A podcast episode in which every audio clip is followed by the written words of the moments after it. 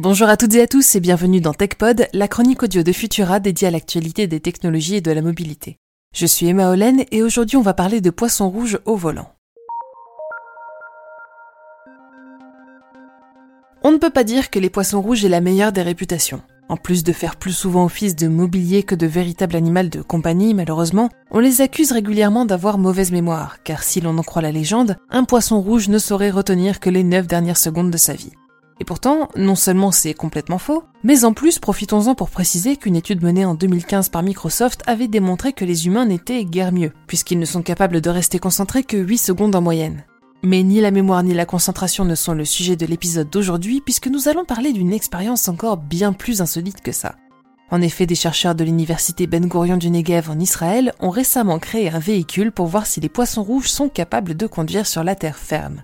L'objectif, savoir si les mécanismes qui sous-tendent la navigation des animaux dépendent de leur environnement ou s'ils sont transposables. Mais alors, quelle forme ça prend? Concrètement, le véhicule en question est un authentique aquarium rectangulaire posé sur une plateforme motorisée baptisée FOV ou VAP en français pour véhicule à poisson. Une caméra assortie d'un lidar, c'est-à-dire l'équivalent d'un petit radar au laser, est montée sur un mât et capte les moindres mouvements du poisson. Sur ce même mât, un mini-ordinateur analyse les données en temps réel et transmet des ordres aux roues du châssis qui animeront le VAP en fonction des déplacements et de l'orientation du poisson dans son aquarium. Le poisson n'a donc plus qu'à se déplacer dans son bocal pour voir le véhicule accompagner chacun de ses mouvements. S'il avance depuis l'intérieur de l'aquarium, le VAP roule en avant et s'il retourne vers le centre, le véhicule s'arrête.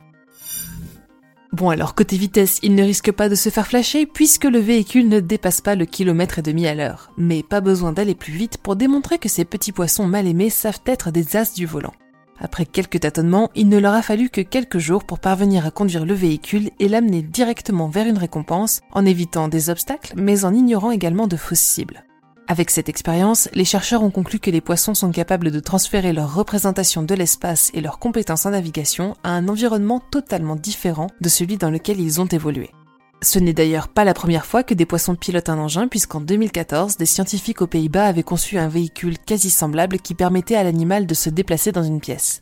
À l'époque, l'expérimentation visait essentiellement à démontrer les possibilités de la vision informatique, mais maintenant que nous travaillons avec des outils technologiques toujours plus pointus, il est temps de les mettre en pratique pour faire tomber les préjugés.